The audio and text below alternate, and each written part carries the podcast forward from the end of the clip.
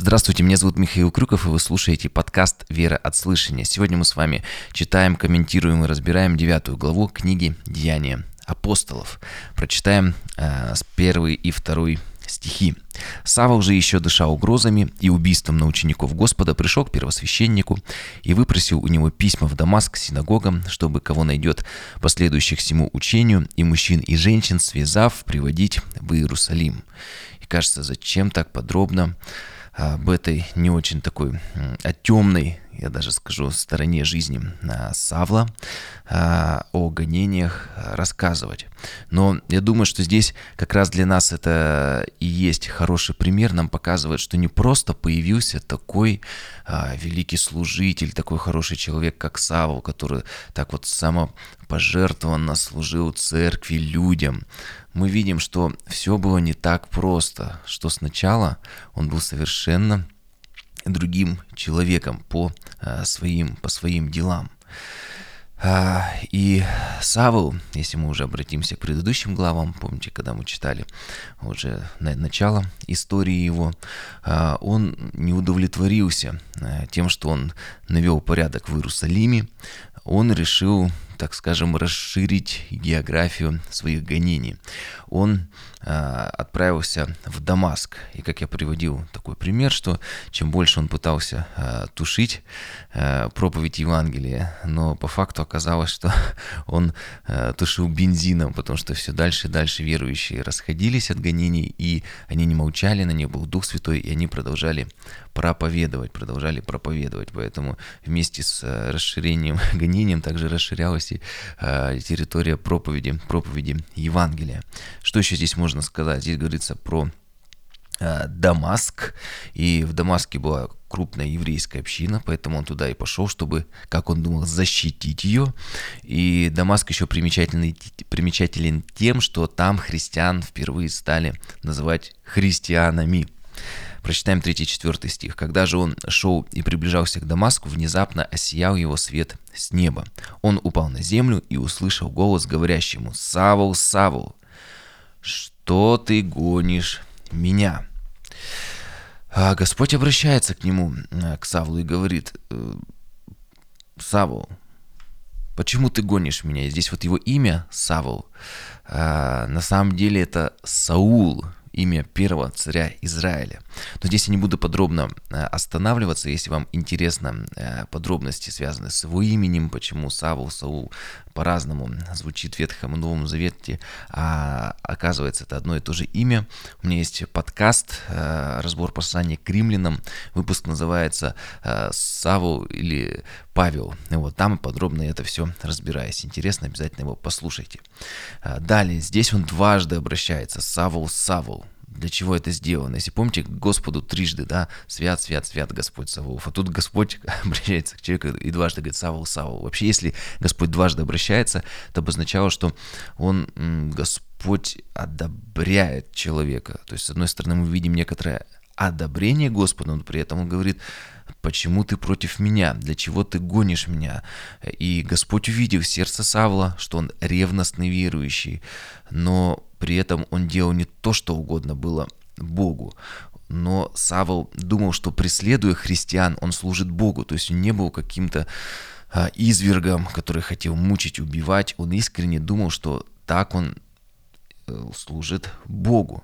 Поэтому хорошие мотивы Савла, хорошие даже в чем-то хорошее, э, ну не сердце, а именно вот такое дерзновение было ради Бога, но ужасные трагические решения и методы этого служения у него были. И вот пятый стих э, Саву обращается «Кто ты, Господи?» И на первый взгляд это кажется абсолютно неадекватным вопросом для верующего иудея. Бог един, нет других богов. Не ожидал же он услышать, что э, «Саву, я Молох, или я золотой телец, которого вы распилили при Моисее. Ну, вот, если это был бы еще язычник, ну, было понятно, он хотел узнать, ну, кто же все-таки настоящий Бог. А с какие, э, но э, здесь нечто другое. Савва хотел узнать, с каким именем Бог пришел к нему. Не просто какой Бог, например, Зевс или э, Меркурий, но здесь он спрашивает, с каким именем, именем, это, это важно, потому что в имени Бога всегда заключалась концепция отношения к конкретной ситуации, что он приходит как Бог Адонай, э, владыка, превознесенный Эль-Шадай, или, может быть, он пришел как Бог Саваоф, Бог воинств, то есть показать, что он поддерживает его в борьбе с христианами, еще благословит и даст ему единомышленников, с которыми они смогут полностью уничтожить э, всех последователей Иисуса Христа. А, вообще было всего 10 таких вот основных имен Бога, множество нарицательных, и через имя Бог должен был показать а, свое отношение к данной ситуации. Но для Павла был неожиданный ответ а, Господа, потому что все основные э, имена Бога он знал, все нарицательные, но Господь ему сказал, далее написано, Господь говорит ему, я Иисус, которого ты гонишь, то есть он свое имя называет, трудно тебе идти против рожна, Исава узнает новое имя Господа. Это очень важно да, для иудея такого ревностного. Это было новое имя Господа, а, о котором сказано, что нет другого имени под небом, которым бы, возможно, было бы спастись.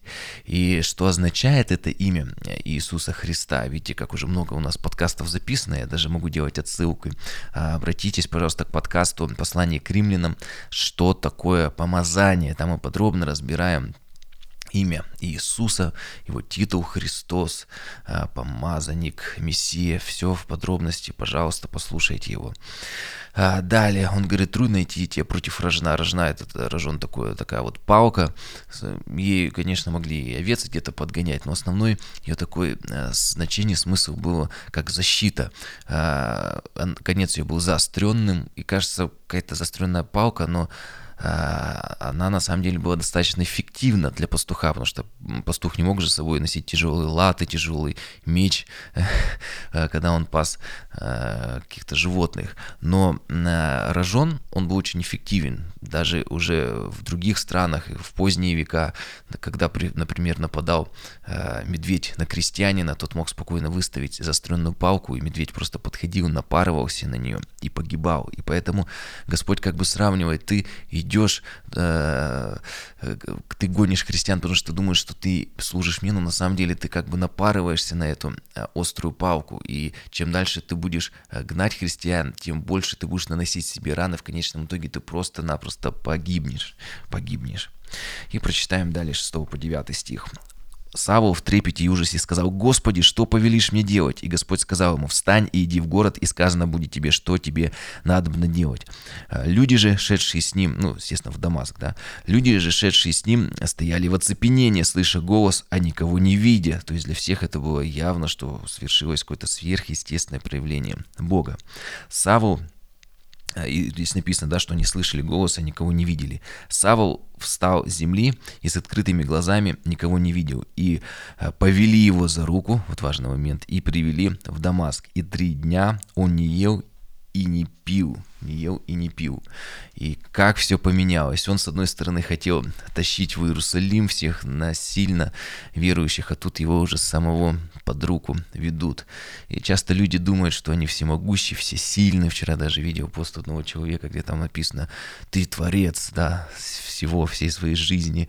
Вот. Ну, на самом деле, это у нас только иллюзия, что можем все контролировать, потому что Бог э, одно лишь его слово прикосновение, одно мгновение, одно мгновение действия Божие, и все изменится. Только что ты был гонителем, у тебя были сила, власть, и тут тебя уже самого под руки ведут в Дамаск.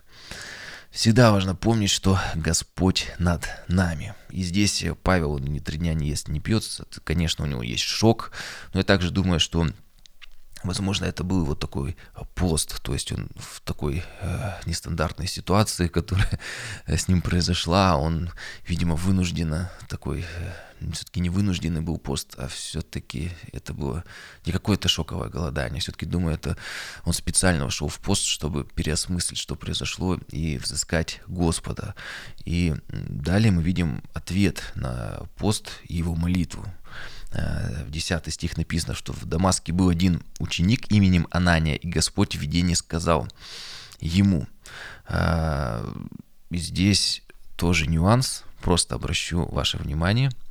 Он один раз упоминает его имя Анания, не говорит как Савол, Савол, Анания, Анания, один раз. И Анания сказал, и далее мы видим почему. «Я, Господи!» Господь же сказал ему, «Встань и пойди на улицу, э, так называемую прямую». И Э, Иисус, э, Он есть путь, истина и жизнь. И с одной стороны. С другой стороны, часто написано о том, что «исправьте пути ваши». Э, и улица называется прямая, на которой находится Павел. Опять же, столько интересных нюансов, моментов. Всех мы разбирать не будем, но просто обращу ваше внимание, что важные мелочи – Далее. И спроси, Канане, Господь продолжает говорить, спроси в Иудином доме э, Тарсянина по имени Савул. Он теперь молится. Раньше не было названия улиц, номера домов. Раньше э, дома назывались по имени, имени хозяина. То есть мы видим, что Павел там молился. Я думаю, что он и постился три дня. Это не было просто шоковое состояние. Он все-таки был посвященный, верующий человек. И вот далее с 12 по 14 стих прочитаем и видел видение мужа именем Ананию, это Сава увидел, пришедшего к нему и возложил на него руку, чтобы он прозрел. Анания отвечал, «Господи, я слышал от многих о сем человеке, сколько зла он сделал святым твоим в Иерусалиме, и здесь имеет от первосвященника власть вязать всех, призывающих имя Твое». На Савле мы видим такое вот клеймо гонителя, который будет с ним да, во все дни его жизни. Э, и да, Савол, как я вначале говорил, он ошибался, он ужасными методами служил Господу, ужасные решения принимал. Но, что интересно, он сразу же и исправлялся, когда Бог его корректировал. Он был готов идти за Богом куда угодно. И множество раз, как он пишет, э, его избивали, били палками, побивали камнями, но он вставал и шел дальше служить Господу, проповедовать Иисуса Христа. А здесь Анания, опять же нюанс, что Бог обратился к нему один раз, да, то есть Бог к нему э, такую привилегию и честь оказал, именно к нему из всех э, верующих, только к нему обратился, а он не был готов сразу исполнить волю Бога. Он боится, он сомневается, и поэтому Бог и призывал Павла, поэтому он два, дважды к нему обратился, такую честь показав, потому что э, Павел, Саву, он за всю свою жизнь и очень-очень много, конечно, послужил для Господа, для церкви, потому что у Савла было полное посвящение Богу, но были э, неправильные методы, и мы видим, что самое важное, это э, наше отношение к Господу, дерзновение, любовь. Потому что даже если мы ошибаемся, как э, Саву, Господь нас подкорректирует. Вот, но если у нас нет огня, то Господу будет нечего корректировать, направлять. Поэтому самое главное это посвященное сердце, искать Господа. А там Господь уже разберется, Он там уже направит, если нужно, и ослепит, и потом приведет человека, который тебя исцелит, возложит руки. Вот. И но Анания, в отличие от э, Савла, он не был настолько, видимо, посвящен и не торопился стать мучеником, не торопился. Далее, 15 стих. Но Господь сказал ему, иди, ибо он есть мой избранный сосуд, чтобы возвещать имя мое перед народами царями и сынами Израилевыми, и я покажу ему, сколько он должен пострадать за имя мое. И э, только получив вот от Господа такое вот удостоверение, что Савл уже другой, он изменился, Анания идет к нему. То есть Анания не просто пошел к Савлу, потому что Господь сказал, но только когда понял, что он будет э, в безопасности. И здесь все-таки некоторую почесть я хочу оказать Анании, что главное это честность перед Богом. И здесь также параллель с другим Анании, который был э, мужем Сапфиры. Э, один захотел быть лучше, чем он есть, и погиб. А второй честно сказал, боюсь Господи, не хочу становиться мучеником. И Бог ему милость во все объясняет. Ему Бог говорит, ну все, тогда пойду к другому. Нет, он говорит, да, боишься, я понимаю, э, ты слабый человек. Но я тебе объясню, э, Савва, он изменился. То есть Господь э, даже со слабым таким, у человека, которого может быть как-то мало, мало веры, мало дерзновения, много страхов, он может и к нему обращаться. Самое главное, искреннее сердце, самое главное, искренность.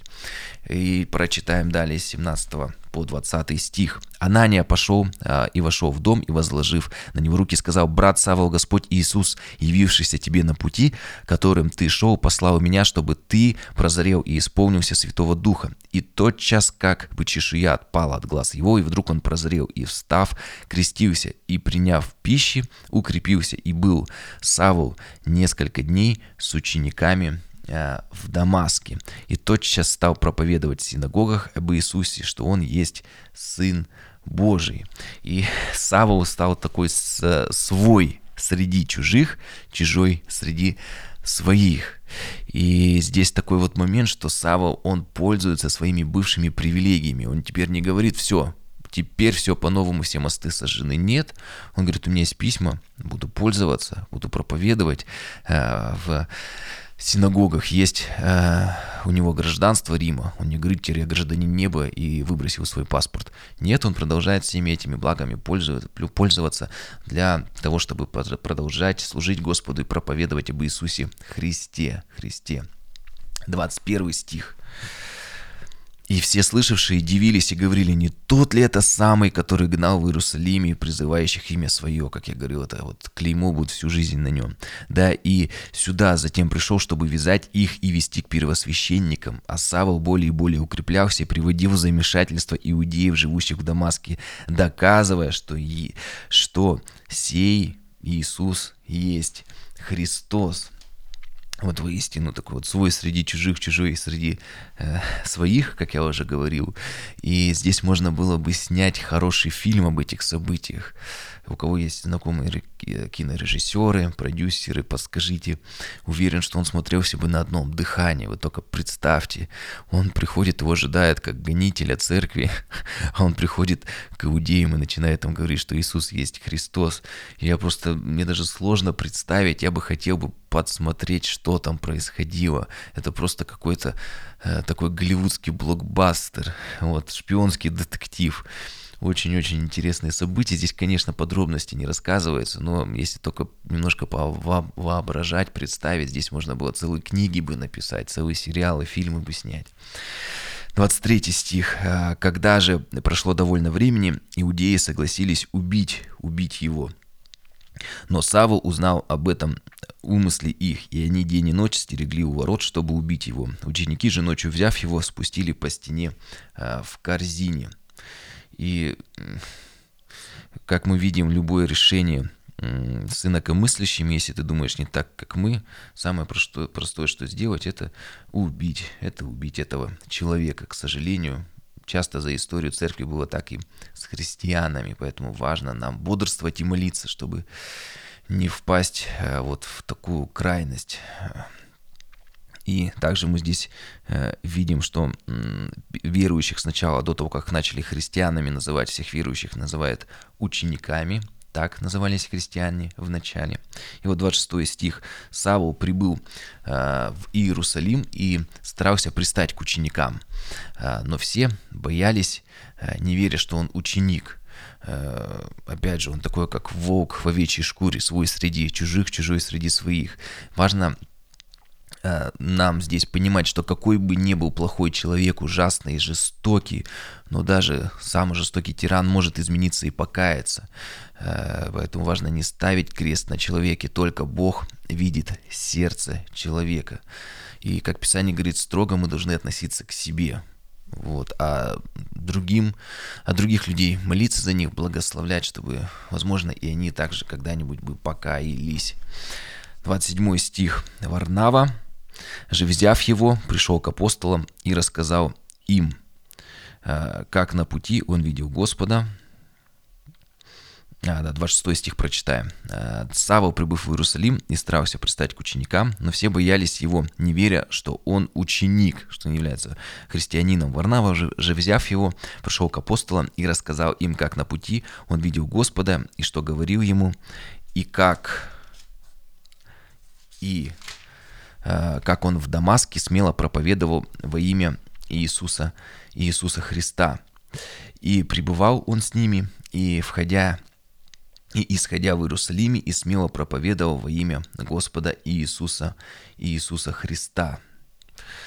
Говорил также и э, состязался с ленистами, они покушались убить его. То есть мы видим вот это вот э, религиозное какой-то фанатизм, почему-то, если ты не так веришь, тебе сразу же, сразу же хотят тебя э, убить. Вот такое вот отличное решение для всех религиозных споров.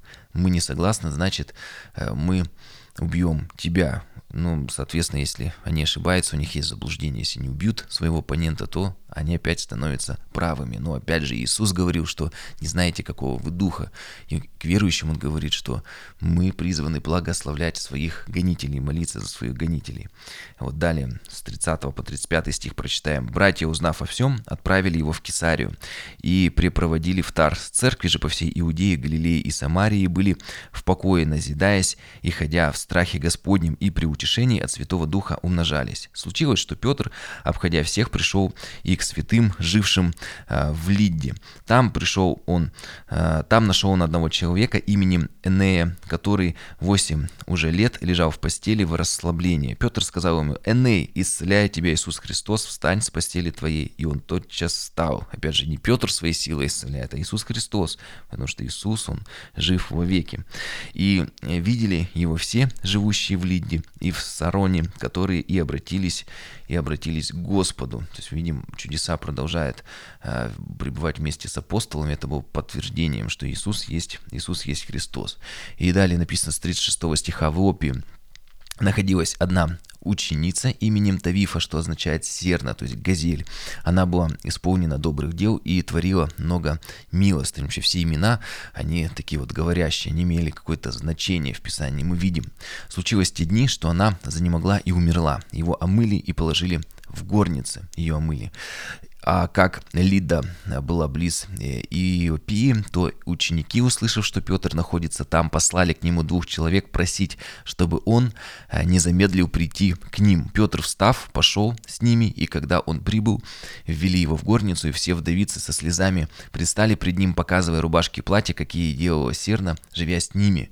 То есть мы видим любовь, какая была у них к этому человеку, не потому что она была хорошим проповедником, там, пастором, каким-то великим апостолом, делом. Нет, она просто просто шила какую-то одежду, просто служила э, теми дарами, которые имела. И это настолько трогало людей, что не об других апостолах, не о других служителях э, в первой церкви просили чтобы исцелили мертвого, воскресили мертвого, а о том человеке, который просто любил, просто служил теми дарами, которыми есть и не был каким-то э, значимым человеком в иерархии э, вот, первой церкви. Важный момент, да, кого люди ценят, да, важно э, любить людей, просто Просто делать добро. Самое важное, что может быть. Далее Петр, выслав всех вон и преклонив колени, помолился и обратился к телу. И обратившись к телу, сказал, «Тавифа, встань!» И она открыла глаза свои и, увидев Петра, села. Он, подав ей руки, поднял ее и, призвав святых и вдовиц, поставил ее пред ними живое. Это сделалось известным по всей Иопии, и многие уверовали в Господа. И довольно дней было, а, и довольно дней он пробыл в Иопии у некоторого Симона, кожевника. Я думаю, для людей этого времени э, эти имена были э, важны, потому что они их знали, э, вот, могли понять, что за Симон Кожевник, кому он приходил. И в конце я хотел бы такую вот, такой вот момент еще проговорить, что Саву, когда он пришел к христианам, он и служил им, он же не был со Христом, он не был одним из учеников, которых избрал э, Христос во время своего земного служения. Еще он и гнал церковь. И, конечно же, у многих мог возникнуть вопрос, зачем вообще его слушать. Вот есть апостолы, их и достаточно, они были со Христом, их будем слушать. И даже мы сейчас видим, что пока еще главное действующее лицо Петр, но Павел в итоге больше других апостолов а, послужит и в первой церкви, будет больше проповедовать, больше книг напишет. И даже не нужно вот думать, э, что для них, а что будет, когда апостолы умрут? Ведь представьте, какой ужас мог быть на первых церквях. Что будет с церковью, что будет с верующими. Иисус избрал этих особенных людей, они умрут. Как же дальше э, будет, будет проповедоваться имя Иисуса Христа? Как же дальше церковь может продолжать свое служение? Но Господь ставит Павла, и он даже делает больше, чем ученики, которых избрал сам Господь во время своего земного служение. Поэтому никогда не нужно держаться а, за, за каких-то а, людей, думать, что они какие-то особые, потому что даже если человек какие-то сверхъестественные вещи делает, это не он делает, это помазание, которое в нем есть, это Господь через него а, действует. Поэтому все будет хорошо. Бог поставит всегда новых людей, всегда в церкви есть такое такая преемственность поколений, поэтому нам важно держаться за Бога, как Иаков, схватиться и не отпускать, а э, не, не за людей, потому что служители, проповедники – это только служители Бога, которых Бог ставит на время, поэтому все мы, я в том числе, учусь у старших, младшие учатся от меня, все мы возрастаем, поколение меняется, все находится под Божьим контролем. Мир в сердце Господь э, сохраняет, э, и Бог не оставит свой народ без служителей, потому что что сегодня я тоже часто слышу, вот этот вот э, великий проповедник уйдет, что будет, или вот этот пастор хороший в церкви, а вот однажды кто на место его встанет? Ведь наш, как может быть сменяемость пастора в церкви, когда он такой хороший, а все остальные какие-то еще, ну, недоделанные, что ли, какие-то не такие посвященные, но все под контролем. И поэтому я хочу сказать, что я уверен, что придут еще более великие служители, пастора, проповедники, э, чем даже были в этом веке и сделают делают намного больше, чем сделали за э, предыдущий век. В этом, в этом веке верующие последователи Иисуса Христа сделают даже больше, чем в прошлом. Поэтому все находится под Божьим контролем. Главное держаться за Господа.